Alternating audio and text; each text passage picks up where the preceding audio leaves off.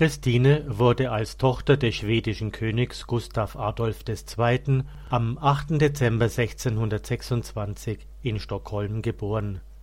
Mit sechs Jahren verlor sie ihren Vater, der bei Lützen in einer Schlacht des Dreißigjährigen Krieges fiel. Er hatte jedoch vor seinem Aufbruch in den Krieg Anweisungen gegeben, seine Tochter wie einen Prinzen zu erziehen und sie auf die Regentschaft vorzubereiten so lernte sie auch Reiten, Fechten und Schießen. Eine Vormundschaftsregierung unter dem schwedischen Reichskanzler übernahm für die Minderjährige die Regierungsgeschäfte. Nach Erreichen ihrer Volljährigkeit und der Mündigkeitserklärung trat sie 1644 mit 18 Jahren die Regentschaft an und wurde im Oktober 1650 zwei Jahre nach dem Ende des Dreißigjährigen Krieges, feierlich zur schwedischen Königin gekrönt. Christine besaß ein außerordentliches Gedächtnis, war besonders sprachenbegabt und studierte täglich bis zu zwölf Stunden. Ihre religiöse, streng lutherische Erziehung lag in den Händen des Bischofs Johannes Matthias Gothus. Die junge Herrscherin war sehr gebildet und wurde wegen ihres Wissens allgemein bewundert. Sie beherrschte Deutsch, Französisch, Holländisch, Italienisch, Latein und Griechisch in Wort und Schrift und verstand etwas Hebräisch und Arabisch. Auf dem Gebiet der klassischen Bildung, der Geschichte, Theologie, Rechtsprechung, Mathematik und in den Naturwissenschaften war sie ebenfalls versiert Sie liebte die geistige Auseinandersetzung mit Wissenschaftlern, und ihr Hof in Stockholm wurde ein Treffpunkt der bedeutendsten europäischen Gelehrten der Epoche. Christines Hof gehörte zu den prunkvollsten Europas und hinterließ wegen der kulturellen Initiativen bei den Zeitgenossen einen besonderen Eindruck. Früh stand Christine der strengen Lehre der Lutheraner skeptisch gegenüber Zweifelsohne hatten Begegnungen mit Katholiken wie dem französischen Botschafter oder mit dem Philosophen René Descartes einen Einfluss auf ihre religiöse Einstellung. Die Regentin hatte ein tiefes Bedürfnis nach einem festen Glauben, und auf der Suche danach setzte sie sich mit der Bibel und der Lehre der Kirchenväter, aber auch mit der antiken Philosophie auseinander in ihren Zweifeln, ob die göttliche Vorsehung das moralische Handeln der Menschen leite, wandte sie sich immer mehr dem Gebet zu und bat um Erleuchtung. Richtungsweisend war die Begegnung mit dem Jesuiten Antonio Macedo, dem Kaplan des portugiesischen Botschafters in Schweden, und lange eingehende Gespräche ebneten ihren Weg zum katholischen Glauben. Doch diesen Entschluss hielt sie vorerst noch geheim, um in ihrer protestantischen Heimat keine politischen Schwierigkeiten zu verursachen.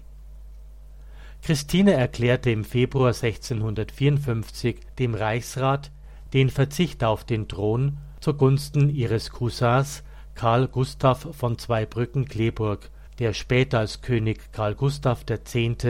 den Thron besteigen sollte. Sie unterzeichnete die Abdankungsurkunde und verließ unverzüglich ihr Heimatland. Sie begab sich über Dänemark und Hamburg nach Antwerpen, wo sie im August dieses Jahres eintraf. Am 24. Dezember 1654 übersiedelte die Königin nach Brüssel und legte noch in der folgenden Nacht auf eigenen Wunsch in der Privatkapelle des Statthalters Erzherzog Leopold in Anwesenheit einiger weniger Getreuer das katholische Glaubensbekenntnis ab. Sie hielt aber auch in der folgenden Zeit ihren Übertritt noch geheim. Der neu gewählte Papst Alexander VII. erfuhr erst im Mai 1655 offiziell von diesem Schritt und Anfang Juli wurde ihm ein Brief der Königin übergeben. In der eigenhändig verfassten Antwort betonte er jedoch, dass sie den Religionswechsel auch öffentlich vollziehen müsse. Im September dieses Jahres verließ Christine Brüssel und reiste über Köln, Frankfurt und Augsburg nach Innsbruck, wohin ihr der Papst einen geistlichen Beistand entgegengeschickt hatte. In der Hofkirche zu Innsbruck legte Christine nun öffentlich ihr katholisches Glaubensbekenntnis ab, wodurch die europäischen Höfe offiziell von ihrer Konversion unterrichtet wurden. Eine verfasste Urkunde über die Innsbrucker Konversion, das Glaubensbekenntnis mit dem persönlich von Christine eingetragenen Namen und das Original ihres Verzichts auf die schwedische Krone wurden nach Rom mitgenommen und im Vatikanischen Archiv verwahrt. Christine setzte ihre Reise nach Rom fort.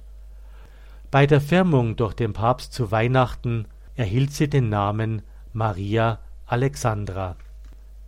Der Herzog von Parma stellte ihr den Palazzo Farnese als Wohnsitz zur Verfügung. Sie unternahm später einige Reisen nach Frankreich, kehrte zweimal kurz nach Schweden zurück und hielt sich zur Verwaltung ihrer schwedischen Güter in Hamburg auf. Nach ihrer Rückkehr übersiedelte sie dann in den am Tiberufer gelegenen Palazzo Corsini, wo sie eine reiche Sammlung von seltenen Büchern, Münzen und Kunstwerken anhäufte. Ihr Palast wurde bald ein Treffpunkt der Gelehrten, Künstler und kulturell Interessierter.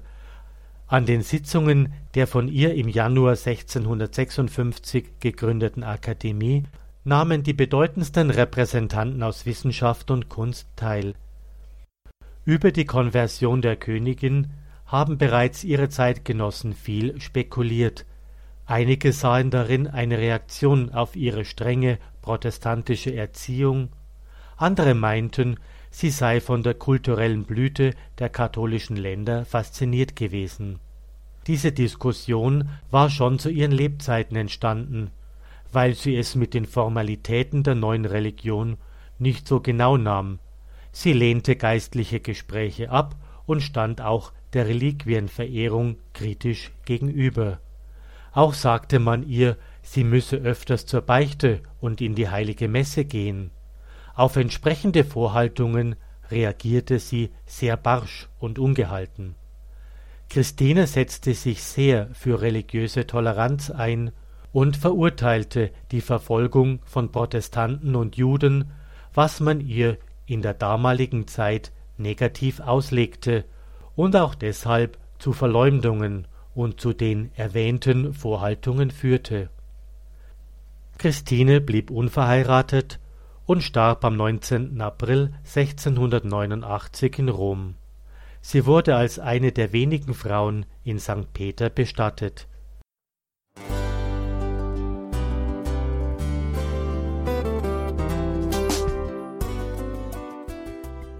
Liebe Zuhörerinnen und Zuhörer, vielen Dank, dass Sie unser CD- und Podcast-Angebot in Anspruch nehmen.